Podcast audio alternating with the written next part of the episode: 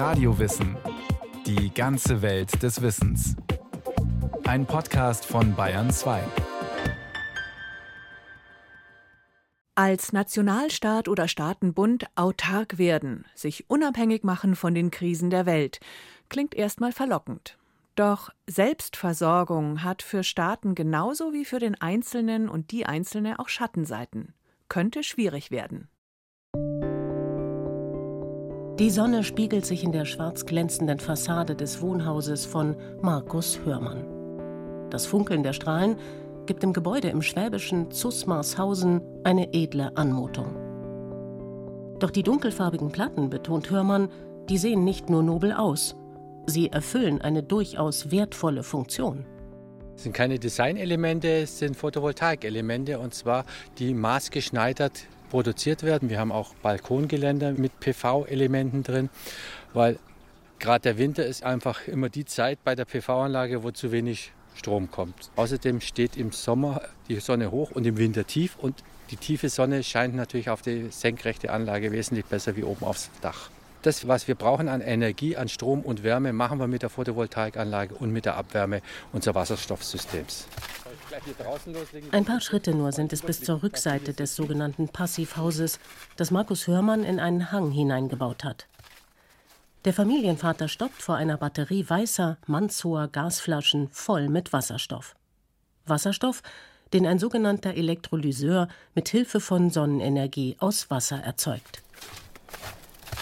Den Wasserstoff, den wir hier hauptsächlich im Sommer produzieren, lagern wir hier hinten ein. Das sind ganz normale Stahlflaschen und im Winter, wenn zu wenig solare Einstrahlung aus der Photovoltaikanlage da ist, springt der Wasserstoff ein. Das ist eine ganz einfache, dünne Edelstahlleitung. Da wird der Wasserstoff ins Haus geschickt. Eine Brennstoffzelle verfeuert an sonnenarmen Wintertagen den gespeicherten Wasserstoff und heizt so den Hörmanns ein. Es ist ein geschlossener Kreislauf aus Sonne, Wasser und Sauerstoff, der die Familie völlig unabhängig von Gas, Öl oder Strom von außen macht. Das heißt, wir haben komplett die Energieversorgung selbst in der Hand. Wir sind nicht ans öffentliche Stromnetz angeschlossen. Wir sind jetzt seit genau vier Jahren energieautark. Autark sein. Diese Idee klingt gerade in Krisenzeiten verheißungsvoll. Autarkie scheint, nicht nur in Sachen Energie, wo jeder Mann und jede Frau die aktuelle Abhängigkeit von autoritären Regimen teuer zu stehen kommt, hoch im Kurs zu stehen. Das Wort Autarkie ist im Griechischen entlehnt. Autos lässt sich mit selbst, Archein mit ausreichen oder genügen übersetzen. Selbstständigkeit ist zum Beispiel eine beliebte deutsche Übersetzung gewesen für das, die aus dem Griechischen stammende Autarkie erklärt der aus Regensburg stammende Philosoph und Autor Oliver Weber. Selbstständigkeit oder Selbstgenügsamkeit, Unabhängigkeit, Autonomie, all diese Begriffe gehören sozusagen in ein Wortfeld. Und Selbstständigkeit zielt so ein bisschen mehr auf die ökonomische Komponente des Ganzen.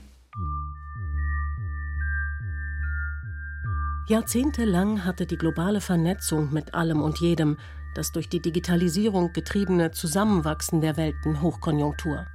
Sich abkoppeln autark und selbstgenügsam sein, das schien etwas für schlecht gelaunte Spielverderber. Doch nun stehen nicht nur energieautarke Häuser hoch im Kurs. In den Städten übt man sich in Selbstversorgung mit Obst und Gemüse dank Urban Gardening. Auf dem Land werden größere Flächen in Permakultur bewirtschaftet, in einem geschlossenen System ökologischer Kreislaufwirtschaft, in dem Tiere und Pflanzen in gegenseitigem Austausch wachsen und gedeihen. Und selbst die bislang belächelten oder argwöhnisch beäugten Prepper, die sich auf das autarke Überleben im Katastrophenfall vorbereiten, erhalten zunehmend anerkennende Aufmerksamkeit. Oliver Weber was man vielleicht schon festhalten kann, ist, dass da nicht plötzlich ganz moderne Spinnerei oder so aufkommt mit einer extremen Form der persönlichen Autarkie, sondern dass sozusagen eine seit 2000 Jahren durch die europäische Geistesgeschichte gepflegtes Ideal ist. Oliver Weber schlägt den Bogen von antiken Vorstellungen zur aktuellen Sehnsucht nach Autarkie. Wirtschaftliche Selbstständigkeit, sagt Weber, war schon bei Aristoteles die Voraussetzung, ein echter Staatsbürger, ein politisch handelndes Subjekt zu werden. Dass an der Polis als Mitgesetzgeber, als Entscheider, als echter Bürger nur teilnehmen konnte, wer einen gewissen Grad von ökonomischer Autarkie besitzt. Das heißt, in der politischen Ideengeschichte bis in die Moderne hinein war es ganz selbstverständlich, dass eigentlich nur Bürger sein kann, wer in gewisser Weise Eigentum besitzt, das ihn ernährt. Also derjenige, der über Haus und Hof klassischerweise herrscht oder zumindest ein Handelsunternehmen besitzt oder einen freien Beruf ausübt, also Anwalt oder Arzt oder Politiker oder Wissenschaftler. Nur wer den Kopf frei hat von materiellen Alltagssorgen, kann demnach politische Entscheidungen treffen, die wirklich dem Allgemeinwohl dienen. Wirtschaftliche Abhängigkeiten und Eigeninteressen verfälschen nach dieser antiken elitistischen Idee den reinen demokratischen Prozess. Doch könnte Autarkie auch jenseits der Ebene von Haus und Hof einer agrarisch geprägten antiken Gesellschaft in größerem Maßstab funktionieren? Und wie groß müsste eine politische Einheit sein, um selbstständig und unabhängig überleben zu können? Der Philosoph Weber, der zur Ideengeschichte des politischen Eigentumsbegriffs im frühen Liberalismus promoviert, verweist auf Jean-Jacques Rousseau. Die ideale autarke Gemeinschaft ist für Rousseau eine Insel, im wahrsten Sinne des Wortes. Das heißt, aus sich selber besteht und politisch völlig freie Entscheidungen treffen kann. Eigentlich muss eine sozusagen fast schon altertümliche, funktionierende Republik erstens klein sein, aber zweitens eben ökonomisch autark. Also Korsika soll sich abschirmen vom Rest der Welt, soll nicht abhängig werden von den großen Handelsströmen, soll sein Essen selber herstellen, soll seine Kleidung selber herstellen, soll nur in ganz kleinem Maße Luxusgüter herstellen und sich im Wesentlichen auf andere Tätigkeiten konzentrieren. Die autarke Insel Korsika ist ein Idealbild, das Rousseau als Gegenentwurf zu einer bereits zu seiner Zeit zu komplex gewordenen modernen Zivilisation zeichnet. Weil es erstens irgendwie moralisch korrumpiert, all diese modischen Erscheinungen, das Messen an den Blicken der anderen. Aber vor allem ist es politisch gefährlich, weil es bedeutet, dass wir abhängig werden von all unseren Mitmenschen und dem globalen Maßstab.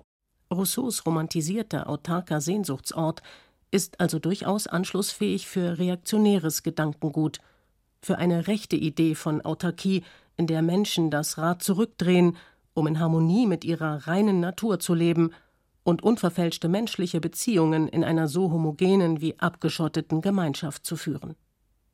Hierzulande versuchte dies die völkische Bewegung am Anfang des 20. Jahrhunderts. Es gab insbesondere in der völkischen Bewegung einen Teil, der sich sehr stark auf das Landleben äh, fokussiert hat und dort im Endeffekt in Einklang mit der Natur dann auch die Reinheit der Seele und Rasse wiedererlangen wollte durch kleine Projekte, die sehr autark funktionieren und in denen auch ein neues Gesellschaftsmodell ausprobiert werden soll. Weiß Mike Fielitz, der die Geschichte rechter Siedlungsbewegungen erforscht hat. Der wissenschaftliche Referent am Institut für Demokratie und Zivilgesellschaft Jena zieht eine Traditionslinie von den Artamanen die in die deutschen Ostprovinzen zogen, um dort mit bäuerlichen, autarken Gemeinschaften das Eindringen polnischer Saisonarbeiter zu verhindern, zu heutigen rechten Siedlern. Gruppen, für deren Autarkie die Abschottung nach außen einen wichtigen Baustein bildet. Dass es weniger auf eine Verständigung ankommt mit anderen Gruppen, sondern wirklich eine sehr starke Zusammenhalt in der eigenen Gruppe geschaffen wird gegen eine äußere Gruppe. Das führt dazu, dass man sein eigenes Denken, sein eigenes Weltbild sehr stark schließt auch immer weniger sich mit anderen Denkweisen und Meinungen und Menschen in Kontakt kommt und somit dann auch eine hermetische Ideologie und Identität herausbildet, die zu sehr starken selbstradikalisierenden Prozessen führen kann. Das kann im Praktischen halt wie in Siedlungsprojekten, das kann aber auch virtuelle Bünde sein, wie bei Reichsbürgern, wo der Angriff von außen natürlich nochmal die Einheit nach innen sehr viel stärkt. Der Rückzug in autarke Strukturen kann Mark Fielitz zufolge per se Ausdruck einer Radikalisierung sein. Zunehmend beobachtet der Sozialforscher, dass Rechtsextreme Protest und Gewalt nicht mehr nur auf die Straße tragen, sondern dass viele, die sich solchen Projekten anschließen, eigentlich schon ein Stück weiter sind und sagen, dass das reine Symbolpolitik ist und der wahre Widerstand eigentlich nur äh, sozusagen das Ende der Komplizenschaft mit dem äh, System sein kann. Und das heißt, dass es Teil eines größeren strategischen Projekts, sich so lange zurückzuziehen in Siedlungen, in eigene scheinbar selbstverwaltete Territorien, in der man über einen gewissen Zustand ausharrt, bis sich bessere politische Bedingungen finden, um wieder politisch einflussreicher zu werden. Parallelwelten könnten so besonders im strukturschwachen Osten Deutschlands entstehen. Autarke Höfe rechter Siedler, deren Zahl Felix mit gut 1000 beziffert, könnten Strahlkraft weit über ihre Größe hinaus entwickeln. Diese Siedler zielten darauf, ganze Landstriche unter ihre Hegemonie zu bringen und sich so missionarisch auszubreiten. Doch nicht nur lokal oder regional treiben politische Akteure Autarkieprojekte voran. Auch die große Politik setzt auf Abschottung und Selbstbestimmung. Ob in Großbritannien, wo mit dem Brexit-Slogan Take Back Control die Kontrolle zurückgewinnen, die Zugbrücke zur Europäischen Union hochgezogen wurde, oder mit der America First Strategie von Präsident Donald Trump in den USA, die heimischen Firmen und Gütern den Vorzug gab. Für Thies Petersen, der 2022 einen Aufsatz zu Autarkie und Offenheit veröffentlicht hat, ist die zunehmende Entkopplung etlicher Staaten eine Reaktion auf eine unerwünschte Nebenwirkung von möglicherweise zu freien Handelsbeziehungen. Es lässt sich tatsächlich zeigen, nachweisen, dass in Hochlohnländern wie Deutschland und den USA der Import aus China dazu führt, dass äh, bestimmten Branchen die Arbeitsplätze verloren gegangen sind und die Löhne gesunken sind. Das trifft vor allen Dingen die gering qualifizierten Arbeitskräfte. Und das führt dann dazu, dass in diesen Regionen tatsächlich populistische Parteien, die für Abschottung sind, einen größeren Zuspruch bekommen als in anderen Regionen. Und das kann dann eben auch dazu führen, dass die Regierungen diesem Wunsch nachkommen und sich versuchen abzuschotten. Ein Erfolgsrezept für Staaten war radikale Autarkie nie. Nach den Beobachtungen des Wirtschaftswissenschaftlers Thies Petersen ist Autarkie auch ökonomisch gesehen kein besonders erstrebenswerter Zustand, weil es eben eine ganze Reihe von ökonomischen Nachteilen hat. Ein hoher Grad an Autarkie führe zu einer Knappheit an Waren, die in Folge immer teurer werden, sagt der Volkswirt Petersen, der als Senior Advisor bei der Bertelsmann Stiftung zu nachhaltiger sozialer Marktwirtschaft forscht. Wenn ein Land sich abschottet, verzichtet es halt auf die Vorteile der internationalen Arbeitsteilung. Also der erste Vorteil, den wir aus der internationalen Arbeitsteilung ziehen, ist, dass wir bestimmte Konsumgüter preiswerter im Ausland kaufen können. Das ist gut für die Verbraucher, das schont das Portemonnaie. Der zweite Vorteil ist, dass die einheimischen Unternehmen bestimmte Vorleistungen und Einzelteile auch zu geringeren Kosten aus dem Ausland beziehen können. Das senkt deren Produktionskosten und senkt wiederum die Preise, also wiederum profitieren die Verbraucher im Inland. Es gibt laut Petersen einen dritten Vorteil von internationaler Arbeitsteilung und globalem Handel. Durch den internationalen Wettbewerb steigt der Druck, Innovationen zu schaffen. Waren werden für den Verbraucher nicht nur billiger, er hat auch eine größere Auswahl an besseren Produkten.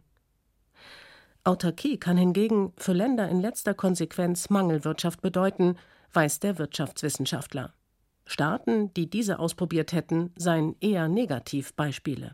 Länder, die weitgehend autark sind, da fällt mir eigentlich jetzt momentan nur ein Nordkorea, die sich ja sehr stark abgeschottet haben von der Weltwirtschaft und früher vielleicht in der Vergangenheit noch Kuba. Eine Insel- oder Halbinsellage scheint also nicht, wie von Rousseau angenommen, eine hinreichende Bedingung für eine gelingende Autarkie zu sein. Zumal die Autarkie-Experimente in Kuba und Nordkorea in staatlicher Planwirtschaft stattfinden. Doch unter welchen Voraussetzungen könnte sich ein Land von außen erfolgreich unabhängig machen?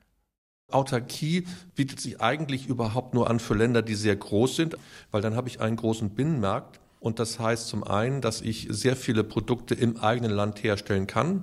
Also die USA wären so ein Beispiel. Also große Fläche, viele Einwohner und viele Rohstoffe. Das sind Rahmenbedingungen, die eine Autarkie erleichtern. Und doch geriet ein Mehr-Autarkie-Wagen der US-amerikanischen Regierung einst zum Fiasko. Mit dem Versuch, einheimische Industriearbeitsplätze vor ausländischer Konkurrenz zu schützen, erreichte die Politik das Gegenteil. Also ein Beispiel sind die Strafzölle, die es in den USA Anfang der 2000er Jahre auf Stahl gab. Da kam am Ende heraus, Stahl, importierter Stahl wurde teurer, hat die Produktionskosten der amerikanischen Unternehmen erhöht. Deshalb mussten die Arbeitsplätze abbauen. Und es gibt Schätzungen, die sagen, dass dieser Importzoll in den USA 200.000 Arbeitsplätze vernichtet hat. Und zum Vergleich, die gesamte US-Stahlbranche hatte zu dem Zeitpunkt nur 187.000 Arbeitsplätze. Also in der Summe, aus gesamtgesellschaftlicher Sicht, ist das ein Minusgeschäft. Und auch heute, in einer Zeit der mannigfaltigen Krisen, der verhängnisvollen energiepolitischen Abhängigkeit von Autokraten, in einer Zeit der gestörten Lieferketten, scheint es schwer für Politiker, dem Reflex zur Abschottung und Abkopplung nicht nachzugeben. Echte Autarkie, sagt der Philosoph Oliver Weber, war schon zu Rousseaus Zeiten eine Illusion ob im Großen oder im Kleinen. Ein Zurück nach Korsika, einen Rückzug in ein Selbstversorger Bullabü auf dem Land, das werde jedenfalls nicht funktionieren. Insofern kann man sagen, ist es utopisch oder illusorisch, von so einem kleinbäuerischen Subsistenzwirtschaft auszugehen, weil sie einen so radikalen Bruch mit allen Lebensgewohnheiten zu tun hätte, dass, ähm, dass schon die Realisierbarkeit, aber auch die Wünschbarkeit völlig in Zweifel stehen, wenn nicht völlig abgelehnt werden müssten. Die Frage wäre nur, ob man sozusagen aus dieser Gedankenrichtung der Autarkie trotzdem etwas lernen könnte für heutige Fragen. Für den Philosophen Weber liegt die Chance, die Autarkie zur Lösung von Zukunftsfragen bietet, weniger in der Abgrenzung, sondern in einer Erweiterung von Handlungsspielräumen. Menschen sollten wirtschaftlich weniger abhängig, also materiell autark werden, ganz im Sinne des alteuropäischen Ideals einer Selbstständigkeit. Ein Mensch wird demnach erst zum Bürger, wenn er keine existenziellen Sorgen mehr und quasi den Kopf frei hat, sich auch ums Gemeinwohl zu sorgen. Man kann sich schon fragen, ob es nicht sinnvoll wäre, um die politische Entscheidungsfähigkeit zu erhöhen, den Grad der Autarkie zu erhöhen. Aber auch so etwas nachzudenken wie, was ist eigentlich in einer sehr ungleichen Gesellschaft, wie kann man da eigentlich politisch handlungsfähig sein? Denn wenn sozusagen ein unteres Einkommensdrittel sehr eigentlich in der Sekunde einer solchen Entscheidung darunter zu leiden hat, wird diese Entscheidung vielleicht weniger häufig getroffen oder gar nicht getroffen. Und bei gleicheren verteilten Einkommensströmen oder Vermögen würde vielleicht leichter fallen, auch schmerzende, ökonomisch schmerzende Entscheidungen zu treffen, weil die Leute es eben verkraften können. Dann, so Oliver Weber, würde sich auch für die Politik der Raum des Möglichen erweitern, um drängende Herausforderungen wirklich anzugehen. Das heißt, sowohl was so Ungleichheit als auch Energie, Versorgung, Handel betrifft, macht es Sinn, sich eine gewisse Art von Unabhängigkeit zu verschaffen, um politisch handlungsfähiger zu werden. Oder zumindest uns resilienter zu machen in gewissen Fragen. Resilienz, eine gewisse Widerstandsfähigkeit, ist das Rezept, um in künftigen Schocks und Krisen zu bestehen, glaubt der Wirtschaftswissenschaftler Thies Petersen. Das bedeutet nicht höchstmögliche Autarkie, gleichwohl aber eine Verringerung und Veränderung von Abhängigkeiten. In diesem Sinne sieht Petersen in der Energie- und Klimakrise eine Chance zu einem wirtschaftlichen Umbau in großem Umfang. Zum einen, indem man Alternativen schafft, also auf mehrere statt nur einen Handelspartner, etwa bei internationalen Lieferketten setzt. Zum anderen, indem man den Verbrauch von Ressourcen reduziert. Durch effizientere Produktion sowie den Auf- und Ausbau einer Sharing Economy, einer Wirtschaft des Teilens. Ich glaube also wirklich, der wichtigste Impuls der aktuellen Entwicklung wird tatsächlich sein, dass der Anreiz zur ökologischen Transformation nochmal erhöht wird, weil das reduziert gerade in Europa, wo wir sehr rohstoffarm sind, reduziert es die Abhängigkeiten von Importen. Markus Hörmann im schwäbischen Zusmarshausen hat sich bereits vor Jahren unabhängig von fossilen Brennstoffen aus dem Ausland gemacht. Seine Autarkie, betont Hörmann, diene nicht nur dem Eigeninteresse, sondern komme auch der Allgemeinheit zugute. Zu Zeiten der Energiekrise, Ukraine-Krieg, ist es natürlich nochmal einen ganz anderen Potenz bekommen, dass man sagt, ja, wir können unsere Energie wirklich selber nutzen und müssen nicht irgendwo auf andere angewiesen sein. Weil ich nehme niemanden Energie weg, die jemand anderes vielleicht dringender bräuchte. Diese Unabhängigkeit, das ist natürlich ein ganz tolles Gefühl.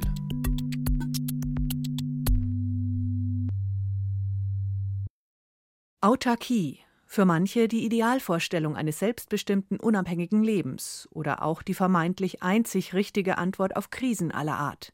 Eine Radiowissen-Folge von Lukas Grasberger. Und von uns gibt's natürlich noch viel mehr. Zum Beispiel über den amerikanischen Philosophen John Rawls, den Vordenker einer gerechten Gesellschaft. Oder über die Geschichte der Finanzkriege. Oder auch eine Folge über die Bedeutung der Einzigartigkeit in der Gesellschaft. Radio Wissen gibt's in der ARD Audiothek und überall, wo es Podcasts gibt.